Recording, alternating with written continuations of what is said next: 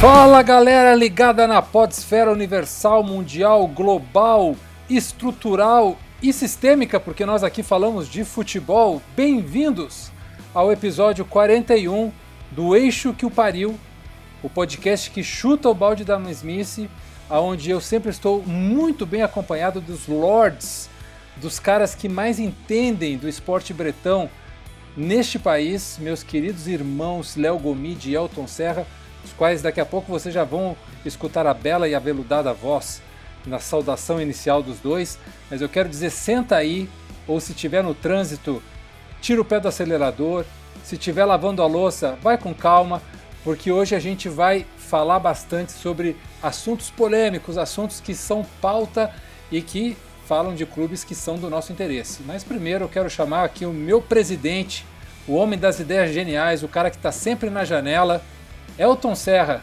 tudo bem, meu querido? Um abraço, Golfo, um abraço, Léo, um abraço todo mundo ligado no que Pariu. Pois é, cara, já tem mais de uma semana, né, que a gente não grava um episódio. Já tava com saudade de vocês, viu? Mas a gente tem muito assunto para falar, demissões, mudança de treinador. Realmente esse episódio número 41 tá muito recheado, Golfo. Elton, você sabia que a boda de 41 anos de casado é a boda, a boda de seda. E por que, que é de seda? Porque a, a produção do fio, né, da seda, que é feita pelo chamado bicho da seda, ele trabalha muito, é, um, é, é muito trabalhoso para ele fazer aquele fio. Então, e chegar na, na, forma final do fio, né? Isso significa que quando você está junto por tanto tempo, chegou até aqui, com tanto trabalho, é porque, bom, é sucesso, só tem, só tem sucesso e alegria daqui para frente. Léo Gomide, que é o cara que mais trabalha aqui dessa equipe, que está em mais programas e no ar e tempo no ar de nós três. Léo, você é o nosso bicho da seda? Um abraço, meu querido. Grande Gufo, um abraço. Um abraço para o Elton. Sempre um prazer estar aqui semanalmente com, com vocês, chutando o balde da mesmice, futebol e, e, e terapia. É, não sei, pode ser, viu, Gufo? Pode ser é, mas é, tenho, tenho, tenho consumido aí outros, outros conteúdos, né? É, afora é, futebol, é, especialmente em, em como as pessoas atualmente têm, têm lidado, feito a relação trabalho e, e, e vida pessoal e tenho diminuído um pouco a carga para despender um pouco de tempo para algumas coisas que a gente vai perdendo o costume de, de fazer, né? Ah, ler um livro, assistir um filme, assistir um seriado, né? Por mais que na pandemia tenha feito muito isso, mas depois que volta a rotina de jogo atrás de jogo, né? A gente vai perder esse costume, né? E lendo um pouco a respeito disso, porque é, em algum momento do dia, da semana, do mês, nós temos de, de dedicar para espairecer e pensar em outras coisas e, e sair um pouco do universo do trabalho, porque eu acho que a gente consegue lidar um pouco melhor com, com a vida que esse ano está tão difícil por conta aí da pandemia que não acabou, viu pessoal? Ainda não acabou a, a vacina, não acabou a pandemia, a gente espera a vacina, e, apesar de que é, algumas pessoas acreditam que ela não tenha de ser obrigatória, enfim. Mas falando em seda, né, o, o, o Gufo, só não vai dar para rasgar seda, né, é, para os clubes brasileiros, alguns aí nesse nosso episódio, porque para quem não sabe a expressão rasgar seda é elogiar, né? E infelizmente mais uma vez os episódios fazem com que a gente não possa elogiar os clubes brasileiros. Pior que você tem razão, meu querido. Mas assim, sem mais delongas, vamos ao que interessa. Depois, mais para o final do programa, se ainda tiver tempo, a gente dá aquela olhadinha básica na tabela para falar da situação dos nossos clubes. Mas vivemos atualmente uma situação caótica do mundo, né, da pandemia, é, crise financeira, crise estrutural, é, vários fatores que fazem com que o mundo seja muito diferente para todos nós em todas as nossas atividades. E o futebol não é uma ilha, o futebol sofre com isso também. E nós estamos vendo atualmente, talvez, a minha opinião, não sei a de vocês, mas para mim é o pior campeonato brasileiro, tecnicamente falando, dos últimos, sei lá, 50 anos, talvez. E, e isso que o do ano passado foi muito ruim. Né? É, assim, eu estou falando de ideias de futebol, execução dessas ideias. Você pode ter aí vários jogos com muitos gols. Tem gente que acha que um jogo bom é um jogo que tem muitos gols, e tudo bem. Mas é, eu, eu gosto de ver ideias, um jogo bem jogado, é, estratégias, enfim, aquela coisa que é o futebol, o jogo coletivo e também o jogo individual. Mas para que isso aconteça, a gente precisa ter permanência dos trabalhos, fé nos trabalhos, os trabalhos acontecendo. Quantas vezes nós não falamos aqui é, sobre isso, debatemos todas, todos os aspectos que envolvem é, o fato de uma troca, é, uma queda de um treinador fora de hora, o fim de um trabalho. E nós tivemos agora, nesses dias, duas mudanças de treinadores muito importantes que nós vamos abordar aqui hoje, que foi a saída do Rogério Ceni do Fortaleza e a saída do Tchatcho Kudê do Internacional, líder do Campeonato Brasileiro. Então, antes vamos falar do, do, do Fortaleza, porque assim, no próprio fim de semana, eu, eu já estava acompanhando alguns colegas da imprensa cearense que diziam que era impossível que o Rogério Ceni saísse agora, porque ele não ia repetir o mesmo erro que ele cometeu ano passado, de ter saído no meio do Campeonato Brasileiro para pegar um Cruzeiro, que talvez ele não tivesse dimensionado bem a situação real que o Cruzeiro estava e, e o vespero que ele estava se metendo. Ele não deu conta daquele tranco, terminou saindo no, é, antes de terminar o campeonato e voltou para o Fortaleza, foi campeão cearense esse ano e estava fazendo um bom trabalho, né? É, já vimos aí várias análises de vocês, já comentamos aqui também, de que o trabalho do Rogério Ceni era um bom trabalho como treinador e, e é uma lástima que se corte agora. Então, eu queria saber de vocês, meus amigos, assim, Vamos falar da questão da, da, saída dele, da questão do negócio, porque também a gente tocou aqui, né, Elton, em algum momento, de que há uma cultura no centro do país, no eixo, de que os, os nossos clubes são periféricos e os clubes de Rio e São Paulo são imãs irresistíveis que quando eles querem eles vão lá e tiram quem eles quiser de Fortaleza, de Atlético Mineiro, de Internacional, de Curitiba, não importa. Eles vão lá e puxam quem eles quiserem porque a vitrine é maior, porque é, a grana é maior, enfim. Só que a situação ela é, é ruim para qualquer treinador que vai pegar é, um time grande do eixo e deixar na mão um time onde o trabalho era bem feito. Então, eu quero que vocês me falem, assim, dividir essas duas coisas. Primeiro, a questão propriamente da, da, da de terminar um trabalho, de não terminar um trabalho, de sair praticamente no meio e não deixar um legado das ideias e não fazer cumprir o contrato. E também como é que fica o Fortaleza agora sem o Rogério Ceni? Para onde é que vai esse Fortaleza? Elton, você, por favor. Gufo, assim, é, primeiro a gente tem que. A gente não dá para separar duas questões aí. A primeira é a questão particular de objetivos é, de cada um. E segundo é justamente essa questão da sua pergunta, do legado, do que pode se tornar é, uma equipe com uma mudança de treinador, do tamanho né, dessa mudança que envolve o Rogério Ceni. A questão particular, eu acho que a gente também não pode entrar muito nesse mérito, porque é particular e é a decisão de cada um. O Rogério ele optou pelo Flamengo porque ele viu no Flamengo a oportunidade de encurtar um caminho de se tornar um técnico é, da primeira prateleira do futebol brasileiro. Ele vai pegar um, um elenco que hoje lhe permite disputar três títulos, inclusive dois deles já em fase aí aguda, né? Mata-mata de Copa do Brasil, mata-mata de Libertadores. E o Campeonato Brasileiro ali brigando cabeça a cabeça com o Internacional e com o Atlético. Então acho que é uma decisão que precisa ser respeitada. Ele viu que esse momento era um cavalo selado que ele não poderia perder. Se ele esperasse um pouco mais, talvez terminasse o ciclo no Fortaleza, ele não encontraria uma oportunidade como essa, né? De liderar o melhor elenco do Brasil. Tem o outro lado também, que é a palavra não cumprida, porque há poucos dias, né, ele em entrevista ao Bem Amigos disse que não trocaria o Fortaleza, não mudaria de clube, cumpriria o contrato até o final e ao final do contrato ele é, revisitaria as suas ideias para poder saber se vai continu continuaria ou não no Fortaleza e acredito que não continuaria porque ele já vem em algumas coletivas é, dando a entender que é seu último momento, né? Era seu último momen momento no Fortaleza. Ponto. Acho que a gente não pode entrar no mérito pessoal. A gente às vezes discute muito decisões pessoais, né? É uma decisão bem particular do Rogério Ceni. O que é discutível é a forma como foi abordado o técnico, sem, sem ter passado, por exemplo, pela diretoria do Fortaleza.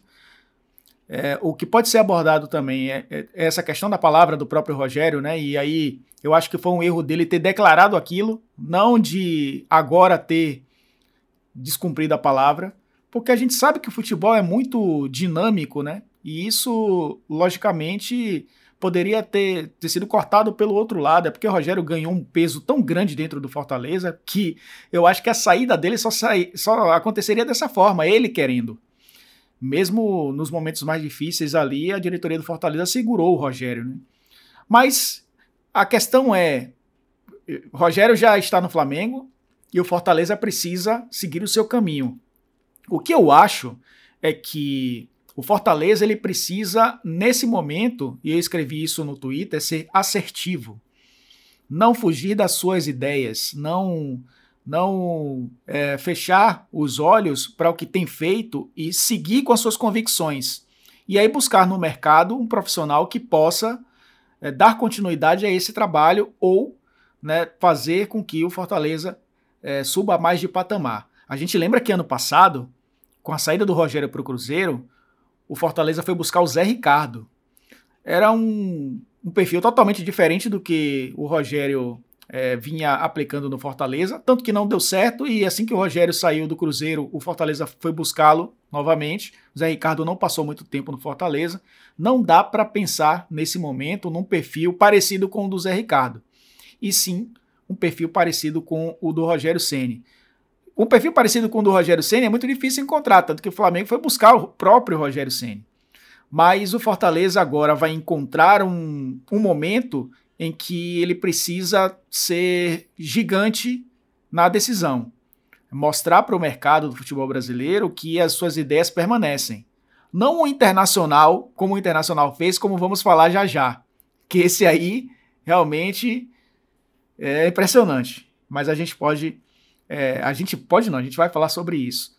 Acho que são duas questões, Gufa. A primeira é a questão que precisa ser respeitada de opção profissional e qualquer um de nós faríamos opções profissionais que desagradariam talvez ao seu chefe imediato, enfim, aos seus colegas de trabalho, ou até admiradores do nosso trabalho, mas é uma opção bem particular da gente querer buscar um outro caminho, né? E, e essas questões aí, é, a gente não pode entrar no mérito pessoal, mas a gente pode discutir como o futebol brasileiro ele é, digamos, é, vou usar a palavra hipócrita, e é, e é hipócrita pra caramba, né? Porque o mesmo Flamengo que reclamou de assédio do Benfica assediou o Rogério Ceni sem falar com Fortaleza.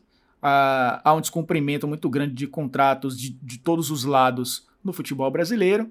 E é uma coisa que a gente já, de maneira recorrente, discute aqui no Eixo que Pariu. Sorte ao Rogério e é, luz ao Fortaleza, que precisa encontrar um profissional que dê continuidade a esse trabalho de crescimento que o colocou aí entre os melhores times do futebol brasileiro nas últimas duas temporadas. E para mim, seguramente é o time que melhor joga futebol na região Nordeste desde o ano passado.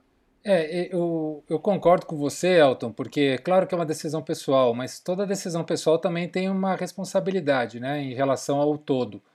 E a gente sempre fica aqui falando sobre como é, futebol é maltratado, pelo, principalmente pelos dirigentes, mas também por atletas e, e, e técnicos nesse vai e vem constante, e a qualidade fica muito baixa, né, Léo? E, e vai ser muito difícil que quem pegue o Fortaleza agora consiga dar uma evolução ao trabalho do Rogério. Talvez seja necessário só fazer um trabalho de manutenção e olhe lá, porque o Fortaleza está agora em 11 na tabela, e se tinham alguma, alguma esperança ou, ou ideia de, sei lá, chegar numa fase aí de classificação para Sul-Americana, alguma coisa assim, ficou bem pouco provável agora, né, Léo? O que, que você acha disso tudo? Bom, Gulfo, é, o torcedor do, do Fortaleza ele passou a, a enxergar numa, na figura do, do Rogério Ceni um, um profissional que é, talvez até acima né, do presidente da, da instituição pelo que ele conseguiu dentro de, de campo. Né? O torcedor do Fortaleza sofreu lá oito anos consecutivos com o time na Série C, em 2017 conseguiu é, subir para a Série B, e aí imediatamente em 2018 foi campeão é, da Série B é, sob o comando do, do Rogério Ceni e então ele se tornou uma, uma figura que transformou um pouco a história do clube, né? Porque mais uma vez o, o atual mandatário Marcelo Paz falou sobre é, o como o debate interno com, com o Rogério Ceni e o quanto ele é, apontava, né, para a diretoria do clube, para os dirigentes, que não, não tinha somente que pensar dentro das quatro linhas, né? Que o clube precisava se reestruturar em termos de local para treinamento, estrutura para jogador, então ele, ele foi meio que é, um, um manager né, dentro do, do Fortaleza. É, eu tive a oportunidade de entrevistar o, o, Marcelo Paz em mais de uma oportunidade aqui na 98 e ele falou abertamente né, que o que o Rogério C dizia era praticamente regra e, e, e sempre houve uma, uma relação né, muito estreita de confiança de que o que ele dizia, pelos anos que ele acumulou como jogador, era realmente os passos que o Fortaleza tinha de dar para se manter né, na elite do futebol brasileiro, né, disputando a Série A consecutivamente é, por vários anos. E aí nisso criou a figura de um mitológica né, do, do Rogério Ceni para o torcedor do Fortaleza e com total justiça. Porque ao mesmo tempo em que ele ajudou o clube fora de campo, dentro de campo, né, o Fortaleza, o, o Fortaleza do Rogério Ceni, ele, ele, sempre levou aos torcedores do clube, né, é, um sentimento de é, o futebol tem um peso muito, muito grande né, na vida de muitas pessoas, mas era legal assistir ao, ao, ao, ao Fortaleza do, do Rogério Ceni, né? Além dessa figura, o time era prazeroso de se assistir. Né? Ele conseguiu fazer bons jogos encarando times grandes. Né? Disputou a primeira competição internacional aí contra o Independente. Se não fosse um gol ali, meio que contra do Bruno Melo nos minutos finais, o Fortaleza estaria é, na, na fase seguinte. Né? É, venceu aí, por exemplo, esse ano, venceu o, o, o Atlético do São Paulo lá no, no Castelão, né? Já havia vencido o, o, Santos do São Paulo no passado com o Castelão lotado, enfim, venceu o Copa do Nordeste. Então, quando acontece essa cisão, né, a saída dele para um clube, eu acho que tem uma coisa também que, que o Elton até pode falar melhor do, do que a gente, porque vive, né, é, vive isso. É, eu não vou lembrar qual clube foi, mas eu sei que, não sei se foi também esse ano ou se foi no ano passado, né? Houve uma mobilização dos clubes nordestinos, eu não sei se, quem engajou essa campanha, mas teve uma mobilização dos clubes nordestinos falando de dos torcedores, né, no Nordeste não não torcerem para clubes de fora, porque nós sabemos que tem uma gama de torcedores de clubes paulistas, cariocas no Nordeste por conta de épocas lá atrás, né? Conta do rádio ainda, que era a única, a única rádio que, que chegava era a rádio de Rio e São Paulo, e o cara passou a ter apego pelos clubes de Rio e São Paulo, e o número imenso de torcedores que tem no Nordeste do, do Flamengo, e aí não sei qual é a porcentagem lá no, lá no Ceará, né? De, pô, perder pro, justamente para o Flamengo, né? Então acho que entra um pouco essa questão no sentimento do torcedor, né? Que, que quer ver o, o, o estado ou, ou a região ser mais valorizada, né? E aí perde um profissional para um centro desse, eu acho que o sentimento de perda é, é, ainda maior. Mas eu acho que era um passo que, hora ou outra, iria acontecer.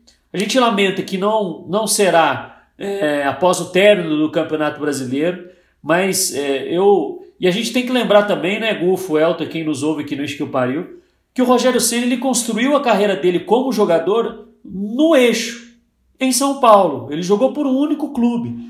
Então ele sabe muito bem como, que, como funciona a indústria do futebol, como, como funciona a indústria é, jornalística. e sabe que ali tem outra projeção, e sabe que ali tem outro peso. E ele foi um técnico escolhido para defender o time que hoje tem mais dinheiro no país. Deve ser algo muito difícil de recusar. Eu acho que é compreensível. A gente lamenta que não é no final do, do contrato, como, como eu falei, né? Mas assim, deve ser uma missão quando toca o telefone ali ou quando chega uma mensagem muito difícil de, de, de recusar, né? E quer queira, quer não, também acho que tinha atingido ali um, um, um platô no, no, Fortaleza, né? Acho que ele poderia viver ainda grandes momentos no Fortaleza, mas não com a, a capacidade ou a possibilidade de atingir um, outro nível em termos até sul-americano, internacional, como técnico agora de futebol é, no Fortaleza. Eu acho que o Flamengo era é, é, a chance e eu acho que talvez ele não teria mesmo como, como recusar. Quem encabeçou essa questão, Léo, foi o Bahia, depois de um jogo contra o próprio Flamengo, venceu por 3 a 0 e colocou um card com o Gilberto com o chapéu de lampião. Isso gerou muita polêmica, inclusive, no, na própria região Nordeste, que era algo parecido com é, torcedor arretado torce para o time do seu estado, algo assim. Exato. E isso gerou também uma, uma polêmica. E aí eu também entro, não entro muito nesse mérito, porque eu, assim como eu falo das decisões, a decisão de você torcer por um time é bem pessoal, é bem particular. Você não é, obrig, não é obrigado a torcer pelo time do seu estado, né? É, a paixão ela não é controlada, né? A paixão ela não é controlada. A paixão ela, ela surge naturalmente e você vai sentir amor, paixão por, por um clube, independentemente do estado em que ele é, esteja, né? No mesmo do seu. Nesse caso específico foi bem polêmico, mas foi o Bahia. Nesse, depois desse jogo contra o Flamengo, que venceu por 3 a 0 foi uma das poucas derrotas, inclusive, do Jorge Jesus sob o comando do Flamengo. É isso que você está falando, Elton. É uma coisa que eu particularmente vivo diariamente nas minhas redes sociais, porque como eu sou gaúcho, né, nascido em Porto Alegre, mas eu saí muito cedo de lá, saí com menos de 5 anos de idade, morei a minha vida inteira no exterior. Eu voltei para Porto Alegre com já vida adulta, já com mais de 30 anos, e, e as pessoas lá não, nunca entenderam no Rio Grande do Sul como é que eu não sou gremista ou colorado. Né? Porque se você nasceu no Rio Grande do Sul, você tem a obrigação de vida de torcer para um dos dois clubes, não tem outra opção. É, e até para os próprios clubes do interior, você não pode ser torcedor de, Brasil, de Juventude, de Caxias, você tem que ser gremista e depois escolher outro, né? Ou Colorado. E, e a paixão é como você falou, né, Elton? O meu clube, eu, eu nunca escondi, é o clube que é a paixão do meu coração, o clube que me faz sofrer, o clube que me faz chorar de alegria ou de tristeza, acho que todos nós temos um. É, e o meu não é brasileiro, porque simplesmente eu, apesar de ser brasileiro e gaúcho, a minha etapa de criação desse amor não foi feita aqui, isso é bem compreensível. Mas vamos falar agora do, do que foi realmente polêmico, e eu quero até botar em contexto antes de saber a opinião dos meus queridos mestres. Porque o, o Tchatcho foi buscado na Argentina é, para romper contrato com o Racing. E ele disse: não, eu vou cumprir o meu contrato e só depois que terminar o contrato eu irei conversar com vocês do Internacional para ver se eu aceito ou não a proposta. E ele assim de fato fez. Né?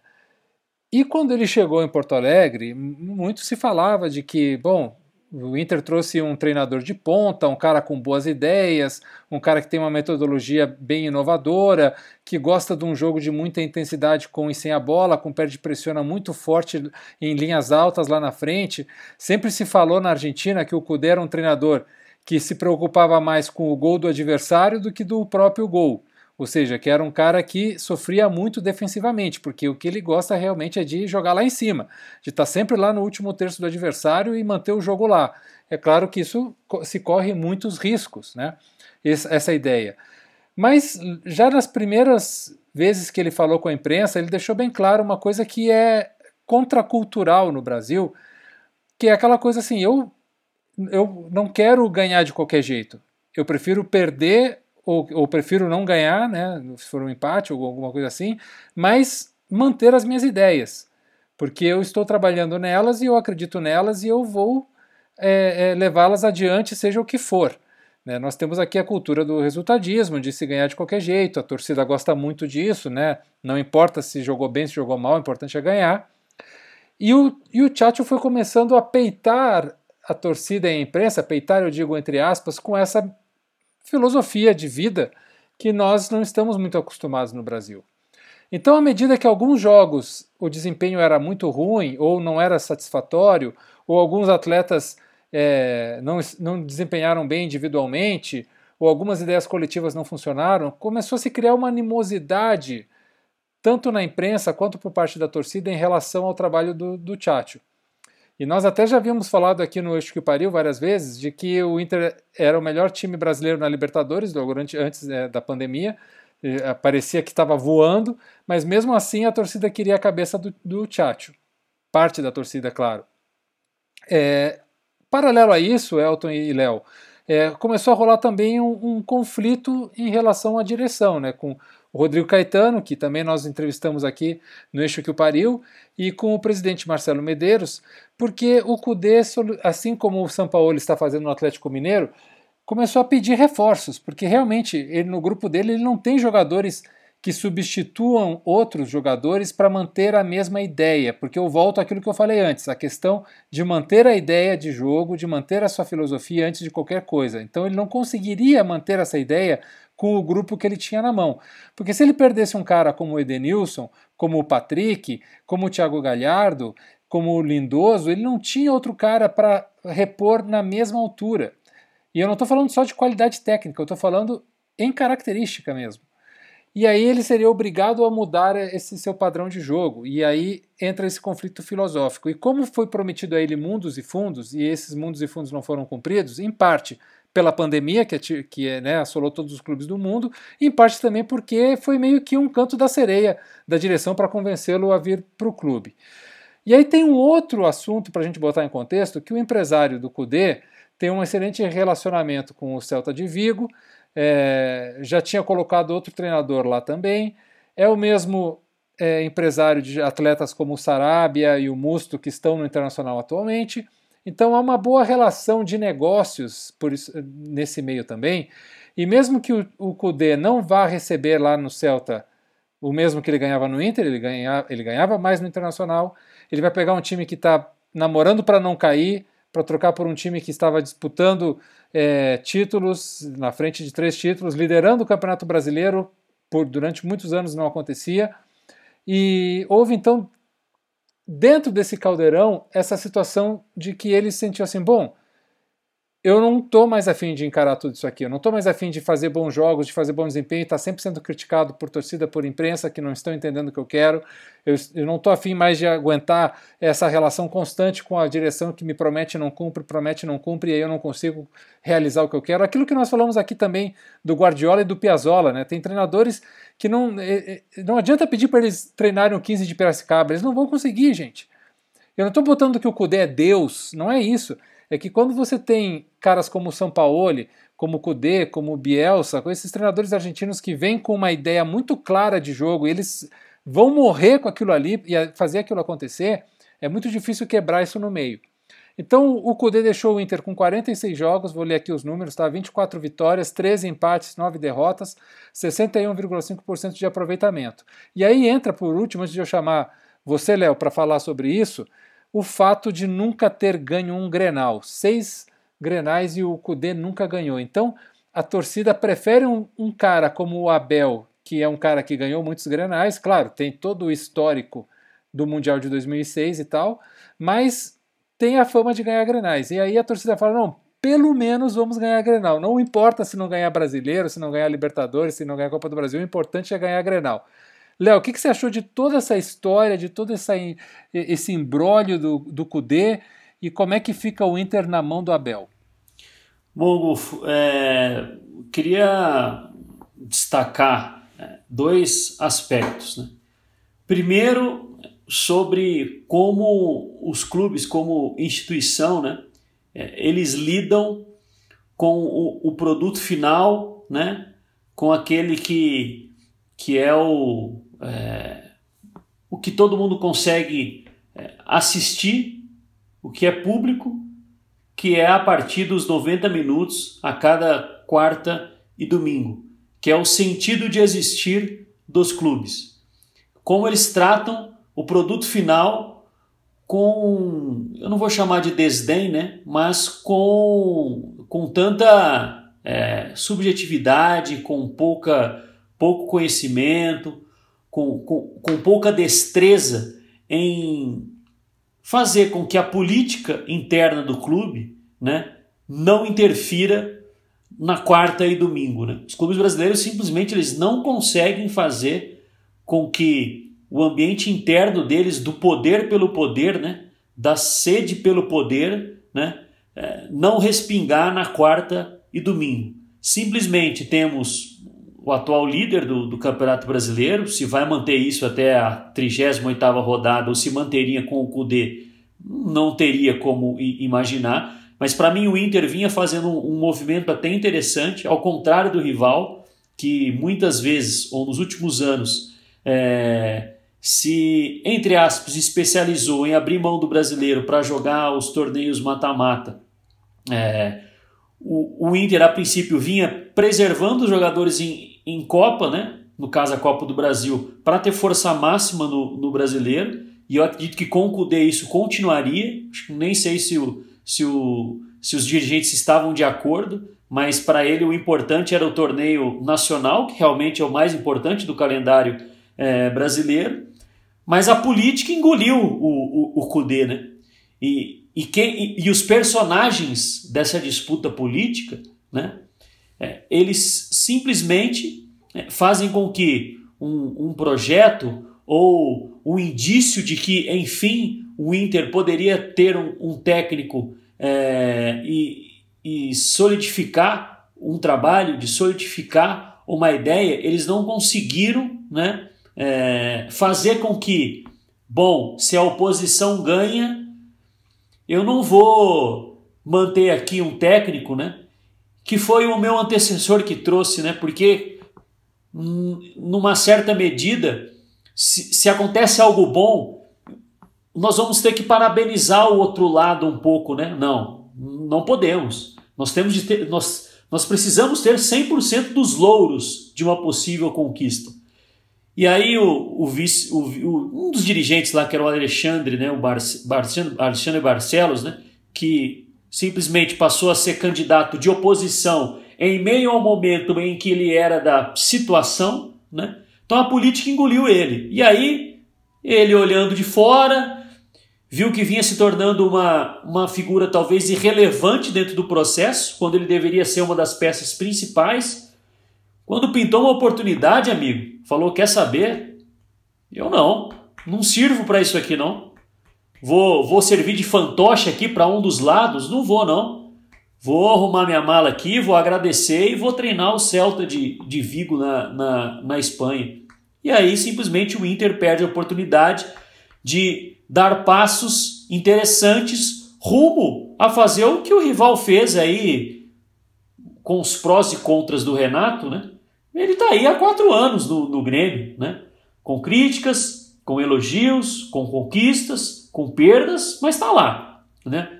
Quer queira, quer não, nos últimos anos aí, o Grêmio sempre teve pelo menos próximo ali de, de beliscar alguma coisa. Ganhou uma Copa do Brasil, ganhou uma Libertadores. Depois não veio a ganhar mais, mas está sempre ali disputando. É sempre um time que no meio que nos altos e baixos a gente não consegue descartar completamente da disputa, especialmente dos torneios é mata-mata. E eu acho que é um recado claro também né, para a estrutura do futebol brasileiro. O Celta é um time que muito provavelmente é, tem um orçamento menor do que o Inter, mesmo em ano de, de pandemia, o Inter deve arrecadar mais do que o Celta de Vigo. Né? O Inter é um time que, nas competições que disputa, se estiver minimamente organizado, é um time que, que pode brigar por uma competição, ao contrário do Celta, que tem uma, uma vislumbra ali no máximo uma vaga para uma Europa League, mas a princípio é ficar na, na, na primeira divisão da, da La Liga, né? Em como o nosso produto, e aí eu digo o Brasil, excluindo o Eduardo Cudê da equação, o quanto o nosso produto não desperta interesse em um time que só disputa praticamente o rebaixamento do Campeonato Espanhol. Algum técnico que for brasileiro e que se for campeão brasileiro, vocês acreditam que o Celta de Vigo vai vir procurá-lo só porque ele foi campeão brasileiro? Muito difícil. Muito difícil. Então é, uma, é um debate que precisa começar a ser feito. Né? O Eduardo Cudê ele não, ele não foi para o Celta porque ele é o líder do Brasileirão. Ele foi porque ele vem de uma escola de formação lá da ATFA, que é mais, mais antiga e, e forma treinadores em maior número, em mais qualidade do que formamos hoje em dia nos cursos do, do futebol brasileiro. É um técnico que ficou no, no Rosário Central um bom tempo e ali já chamou atenção. Ele foi para o Racing, foi, foi campeão é, argentino e aí veio para o Brasil. Só que o, que o que credenciou ele ir para o Celta de Vigo não foi ser líder do Brasileirão. É tudo que ele fez anteriormente ao Inter. O Inter foi só ali mais um adendo, né? Ou quem sabe mais uma confirmação. Opa, ele se adapta em diferentes contextos. Não, ele não é só técnico para a Argentina, não. Ele mostrou que ele é técnico também para outros centros, como estava se dando bem no, no Brasil.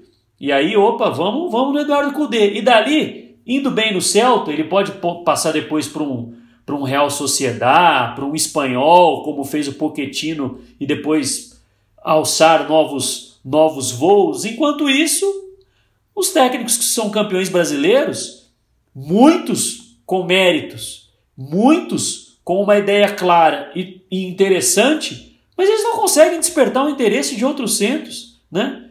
Então um cara veio aqui, ficou 10, 11 meses, e foi embora. E eu acho que é um recado aí de como a gente deve administrar melhor o nosso futebol. Bom, é, Golfo Léo falou muito bem aí sobre, brilhantemente sobre essa questão do Eduardo Cudê. Só faço, é, faço um adendo com relação a isso, que o, o próprio Cudê já jogou no Celta, né? Jogou uma temporada lá, então já conhece o ambiente e é o desejo de praticamente todos esses treinadores que saem do futebol argentino é, futebol chileno, futebol uruguaio, chegarem à Europa, porque principalmente por falar espanhol, e aí entra aquela história, né? Por que o Cudê e não o Rogério Ceni? Por que o Cudê e não o Aldair Helman? É, e o Léo falou muito bem. Não é, a questão não é a posição no campeonato, e sim o status que você acaba criando ao longo da sua trajetória como técnico de futebol, nem né? até como atleta também, né? Porque até a visão de atleta, ela ela influencia bastante, de ex-atleta. E no, no caso do internacional, a gente tem que, que é, fazer uma defesa a, a parte da instituição internacional e a defesa, parte da defesa ao Eduardo Cudê. A defesa que a gente faz à instituição internacional é que, se a gente for pegar os últimos dois anos, ou a última temporada e meia, o Inter foi finalista da Copa do Brasil, perdeu para o Atlético Paranaense e era absolutamente natural que houvesse um campeão, e naquele momento o campeão foi o Atlético Paranaense, mas o Inter conseguiu chegar à decisão. E o Internacional conseguiu ir para a Libertadores graças ao título do Flamengo, da própria Libertadores, né, que abriu uma sétima vaga, e aí o Inter era sétimo colocado, entrou para disputar duas, duas fases preliminares, né, antes da fase de grupos, que o Eduardo Cudê assumiu e conseguiu colocar o time aí na, na fase de grupos e, consequentemente, classificar para o mata-mata é, de oitavas de final da, da Libertadores. Então, assim, se você pega esse time que conseguiu essas duas, nessas duas competições obter êxito, é, subentende-se que é um time minimamente competitivo. Então o Inter já tinha um time competitivo. Ponto. Acho que aí vale a questão é, do, de pontuar o, o, elenco que o Internacional tinha e que recebeu alguns reforços até que deram uma consistência maior à equipe na temporada 2020. Se esse, se esse elenco era suficiente para disputar o título brasileiro, a gente não sabe. E aí a gente não pode entrar nos pormenores, porque é o que, é o que muitos dizem, né? Sabemos nós, imprensa particularmente, 0,01% do que acontece dentro de um clube de futebol. Então, os outros 99,9% a gente não tem ideia. E aí o, o Kudê realmente parecia insatisfeito a relação dele com o Rodrigo Caetano, principalmente, né?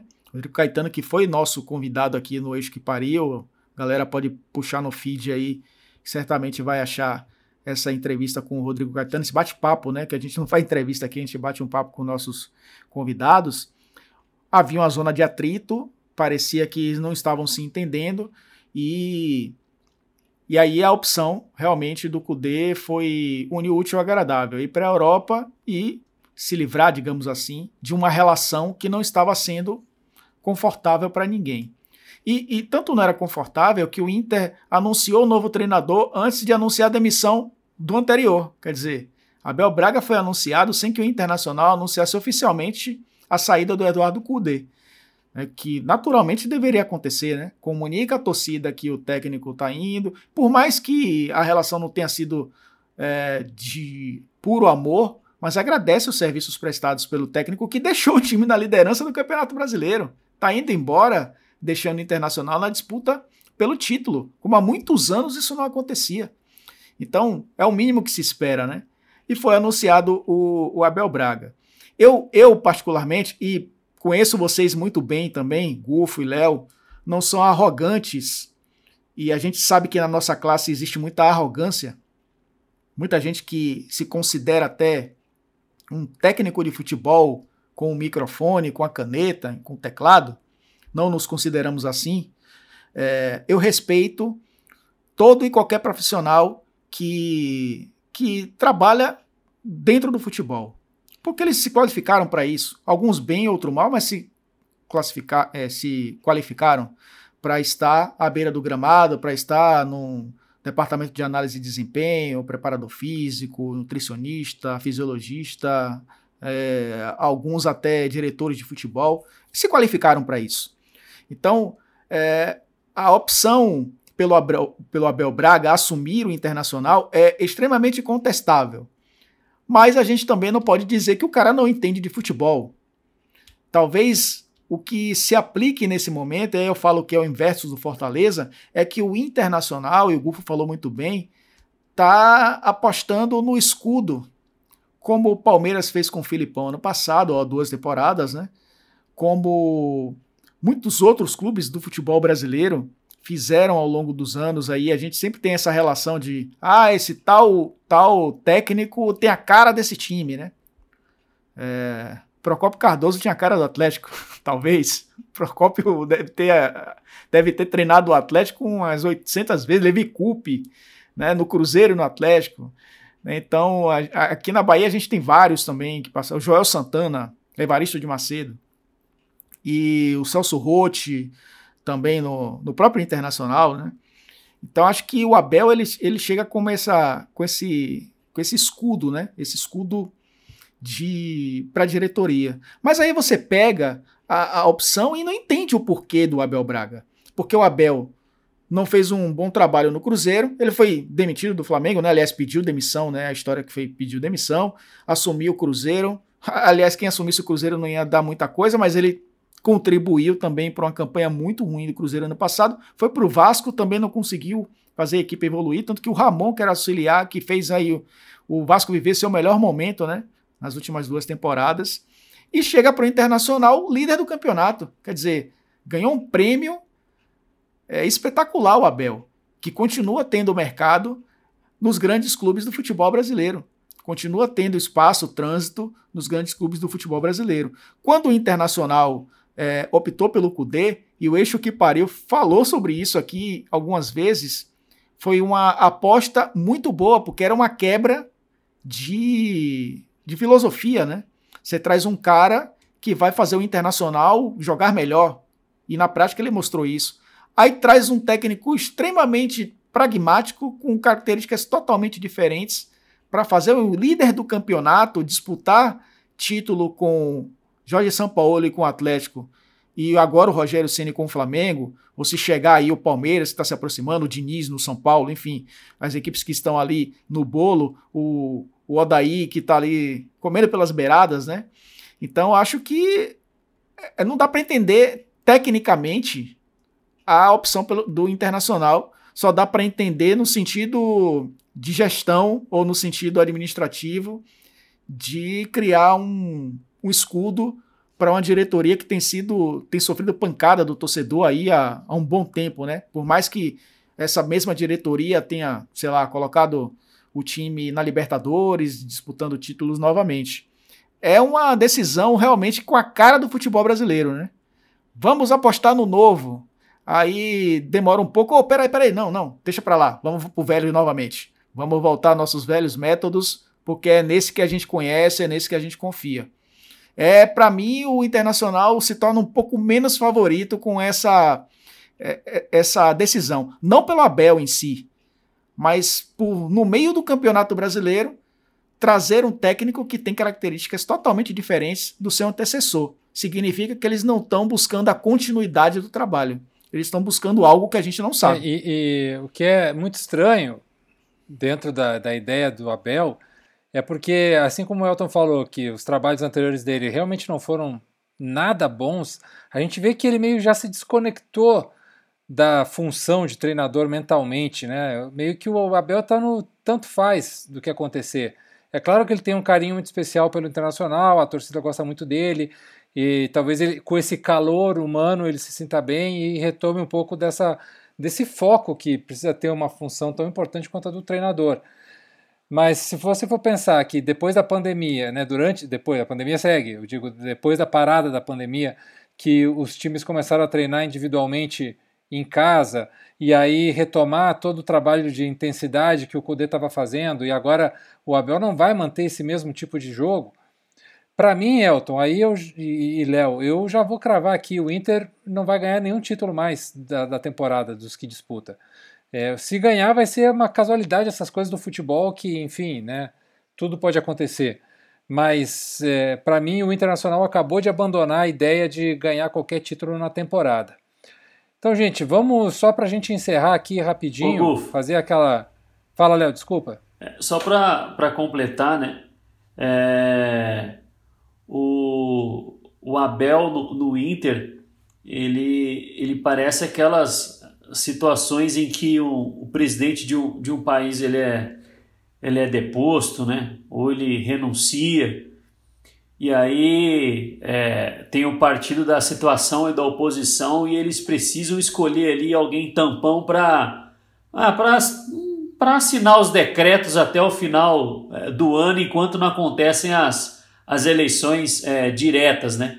Aí escolhe um nome de consenso ali, né? Alguém do centrão, né? Nem de esquerda, nem de direita, tal. Ah, pega alguém do centrão aí, põe ele no cargo aí, dá a faixa presidencial para ele até, até o final do ano aí, ou até o, a, as eleições. E, e, vamos tocando o barco aqui, porque ele vai, ele vai desagradar em alguns momentos uns, depois vai agradar os outros, mas é aquele nome de coalizão, sabe? Então vamos com esse rapaz aí, vamos com o rapaz do centrão é, ele consegue aglutinar todo mundo, né? tem um bom discurso, ele é bom de, ele é bom de plenário, é mais ou menos assim. Infelizmente, né? no ano, como eu falei, num ano em que o Inter poderia ser uma referência, é, podia não ganhar nada, né? porque não são, não são somente os times que são campeões que se tornam referência, né? É, não é que um ganha, ele é o maravilhoso e os outros 19 que perdem não são campeões. Eles são uma lástima, não é isso. Mas no ano em que o Inter poderia ser uma referência no futebol brasileiro, né? Então uma ideia diferente, em, em, em, em outro, outra ideia de jogo, né? Simplesmente a, a política é, acabou fez com que tudo isso fosse minado. A manchete do episódio então é Léo Gomide diz que Abel Braga é o José Sarney do futebol brasileiro. Mais ou menos isso, né? Mas talvez o Léo tenha falado uma figura não tão poderosa, assim, uma pessoa um qualquer ali, só bota ali para fazer um meio campo e depois a gente resolve isso daí, né, Léo? Mas o Abel Braga foi campeão do mundo, né? Então ele é muito foi, importante. Foi, foi não, ele é ídolo no Internacional. A torcida ama ele, ele vai ter esse carinho com certeza. Mas é, eu duvido muito que ele faça esse time jogar é, competitivamente. O Inter vai, pode até ganhar o Grenal e aí pronto, tá feito, entendeu? Se ganhar o Grenal já tá suficiente, o resto não importa. Vamos lá dar aquela olhadinha rápida na tabela do Brasileirão, só para a gente ver o que, que aconteceu, o que está acontecendo nos times que nos interessam. O Inter, claro, segue líder, mas o Galo já chegou de volta no segundo lugar. Para mim, o Atlético segue sendo melhor time do Brasil, favoritaço ao Campeonato Brasileiro. Depois lá, Grêmio e Esporte continuam na mesma oitava e nona posição, é, é, de forma irregular, né, jogando bem, jogando mal, jogando bem, mas mantendo a posição de meio de tabela. Fortaleza e Ceará também grudadinhos em 11 e 12. Provavelmente o Fortaleza vai sentir a saída do Ceni e deve aí perder um pouco de, posição, de posições, né? Atlético Goianiense em 13º, Bahia em 14º, também depois quero saber do Elton sobre o querido Bahia. O Curitiba deu uma respirada, né, saiu da zona do rebaixamento, está em 15º, e aí a gente vê lá no final da tabela dois caras que parecem que não vão se encontrar e são favoritados ao rebaixamento, que é o Atlético Paranaense e o Goiás. Elton, dá aí seu panorama rapidinho sobre a tabela e depois a gente passa a bola para o Léo. É, a gente precisa entender como vão reagir Internacional e Fortaleza com essas mudanças de técnico. Principalmente o Fortaleza, né? Porque o Internacional, mesmo talvez patinando, segue na disputa, por, pelo menos por Libertadores. E tem aí os mata-matas que podem ajudar bastante a equipe. O Fortaleza agora só tem um brasileiro, né? Foi eliminado da Copa do Brasil nos pênaltis, traumaticamente depois de tantos pênaltis batidos contra o São Paulo. E como o Léo falou aí, foi eliminado pelo Independiente no, na Copa Sul-Americana. Então tem apenas o Campeonato Brasileiro. Acho que essas duas equipes preocupam um pouco. É, 11 lugar já para o Fortaleza já escapa um pouquinho ali da briga por G6, né? E com Rogério Ceni, sem Rogério Ceni, precisa encontrar um nome para poder fazer a equipe funcionar novamente e voltar para os trilhos. Assim como a gente percebe Esporte Ceará ali se estabilizando na competição dentro dos elencos que tem. E eu acho que são dois exemplos bem interessantes assim do que é, é, o, é o, a teoria e a prática andando juntas. Teoricamente são equipes para meio de tabela. O esporte até se falava em briga contra o rebaixamento, mas tem um elenco, convenhamos, né, para estar tá ali no meio da tabela. E estão cumprindo exatamente o que se espera. Agora os outros não. Eu acho que o Coritiba é um pouco mais abaixo. O Goiás, o Goiás eu já esperava isso também. É um time que não se estruturou o suficiente. E aliás, as equipes do Centro-Oeste não tiveram é, calendário competitivo antes do brasileiro, né? Porque o campeonato goiano não é competitivo, assim como a maioria dos estaduais é, não é. E ainda depois da, da parada, voltaram e o estadual não continuou. Então eles entraram já num campeonato difícil. Então acho que o, o, Goiás um pouco abaixo, o Atlético Goianiense surpreende até a página 2, mas as grandes decepções ainda são Bahia e Atlético Paranaense. Por tudo que se projetam é, para os dois, o Atlético Paranaense é o atual campeão da, da Copa do Brasil, campanha ano passado não desistiu do brasileiro, né? agora em três frentes, começa a derrapar em todas elas. E é um time que realmente, para mim, é a grande decepção da Série A, inclusive, não só das nossas equipes aqui. Mas o Bahia a gente vê um pouco de, de é, esperança de reação. O Bahia é, dá sinais que vai reagir. Né, fez algumas contratações agora, trouxe o Índio Ramírez para colombiano, né, para tentar aí dá um frescor a esse ataque. É, tem uma tabela que é, dá para pensar em nove pontos: Fortaleza em casa, Coritiba fora e o Bragantino fora. São jogos para fazer nove pontos, somando com o Botafogo 12. E aí, 12 pontos em quatro partidas, você volta para a briga. E o Atlético eu não vejo isso. O Atlético ainda está ali tentando se encontrar no campeonato desde que ele começou não se encontrou com Dorival, tentou o interino, que nunca foi efetivado, e aí fica naquela de vai vai colocar o, o Autori, e depois o Autori não, não vai mais, não quer, não quer mais, vai buscar um técnico, enfim, isso atrasa o planejamento. Então acho que nesse caso é uma é uma grande decepção. Ao contrário do outro Atlético, que para mim é o que continua sendo o time mais positivo desse campeonato brasileiro. Tem até um aproveitamento melhor que o do Internacional, porque tem jogos a menos. E o São Paulo vai reforçando ainda mais a equipe, né? Já contratou mais um bom jogador que é Eduardo Vargas. Vai é, fazendo o que o Cudê queria fazer no Internacional. E para mim é a grande equipe né, das nossas dentro do Campeonato Brasileiro. Bom, Gufo, é, tendo em vista que colocam sempre que os 45 pontos é a margem ali de, de, de pontos para não ser rebaixado, né? É, temos um turno e uma rodada, né? E aí falando mais dos, dos clubes que, que a gente debate aqui, né? E pegando mais a, a porção nordestina, né? A gente vê o esporte com 25, Fortaleza com 24, Ceará com, com 24, Bahia com, com 22, né? É, pelo menos metade do caminho desses 45 aí, eles, eles cumpriram ao longo do, praticamente ao longo do, do, do primeiro turno, né? É, tendo em vista que tem, tem time com jogo atrasado, como é o caso do, do Fortaleza e do, e do próprio Bahia. Então, a primeira meta desses clubes é permanecer na Série A. Né? A gente sabe o quanto é importante em termos de, de, de receita, né? É, de fazer um planejamento financeiro, estar na, na Série A. E se nós formos ver em termos de, de desempenho, né?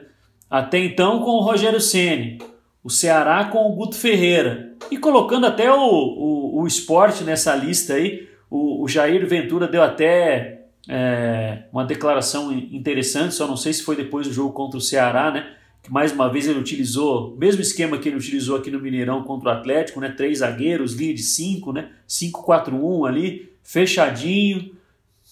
Se tivesse uma bola para contra-atacar, ele contra-atacaria, mas não conseguiu muito, né? Suportou ali a pressão do, do Ceará, né? E o Jair Ventura ele foi, foi bem enfático, né? E, e acho interessante ser sincero a esse ponto de falar assim, bom, no, no esporte aqui nós não vamos privilegiar a estética, não. Nós vamos é, privilegiar o, o, resultado barra desempenho. E se o desempenho for um futebol em que as pessoas. Não, isso não foi ele que falou, né? Eu estou apenas fazendo um comentário.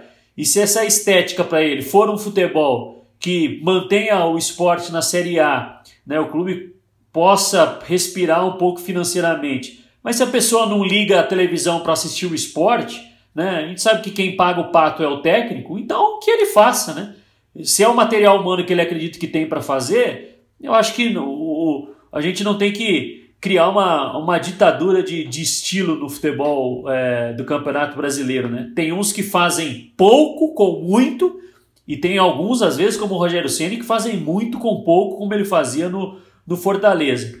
É, eu acho que tem times em situações mais delicadas, aí eu coloco os times do eixo para brigar contra esse rebaixamento aí, como o Vasco, o Botafogo, mas o Atlético Paranaense tem que, tem que abrir o olho. O Inter é uma incógnita, né? Vamos ver a partir desse jogo aí contra o América, que se o Inter não abrir o olho, ele cai fora pro América na Copa do Brasil. O time do América é muito certinho, o Lisca está fazendo um excelente trabalho, mas o Inter agora passa a ser uma incógnita no, no Campeonato Brasileiro. O Atlético continua para mim é, candidato, né? Afinal só tem uma competição, semana livre para é, jogadores se recuperarem, treinarem, né?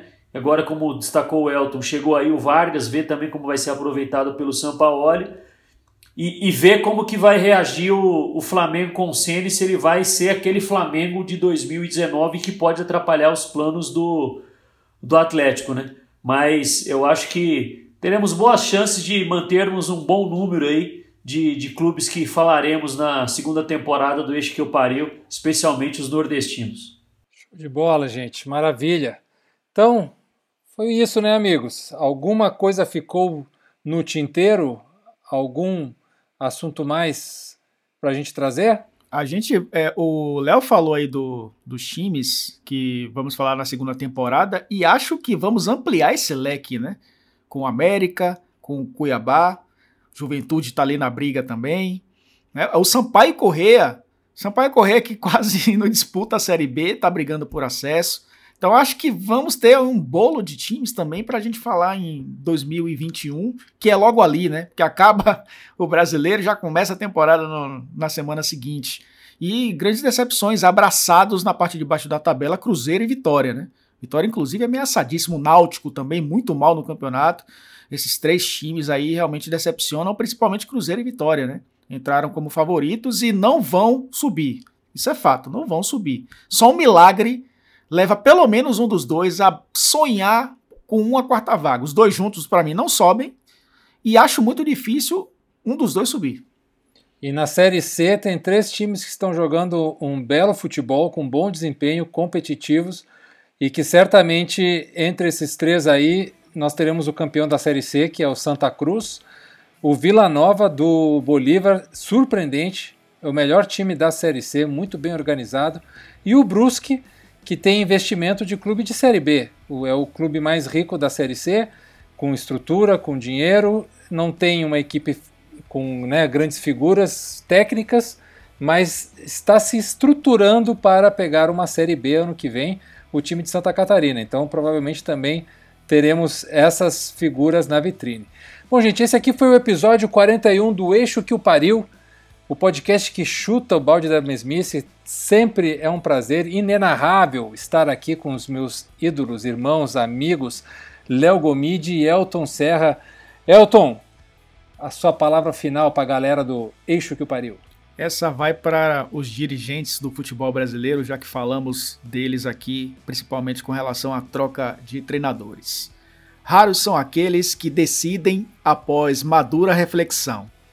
Os outros andam ao sabor das ondas e, longe de se conduzirem, deixam-se levar pelos primeiros. Isso vale para muito dirigente do futebol brasileiro e foi dito por Sêneca. Um abraço a todos e até o próximo episódio. Imagina se não, né, Léo? O nosso filósofo não ia trazer o, o grande Sêneca, nós que somos os filhos de Sêneca, né, para dar um pouco aí de, de, uma ideia de, um, de uma coisa de rebanho. Nós estamos com, com rebanho em todos os lados. Léo, um abraço, meu querido. Grande abraço, Gufo, abraço ao Elton, uma ótima, ótimo restante de semana a todos, né? Também para quem nos ouve aqui no no, no eixo que eu pariu, se cuidem, a pandemia ainda não acabou e é, quando sair a vacina, tomem porque vocês estarão mais seguros para conviverem socialmente.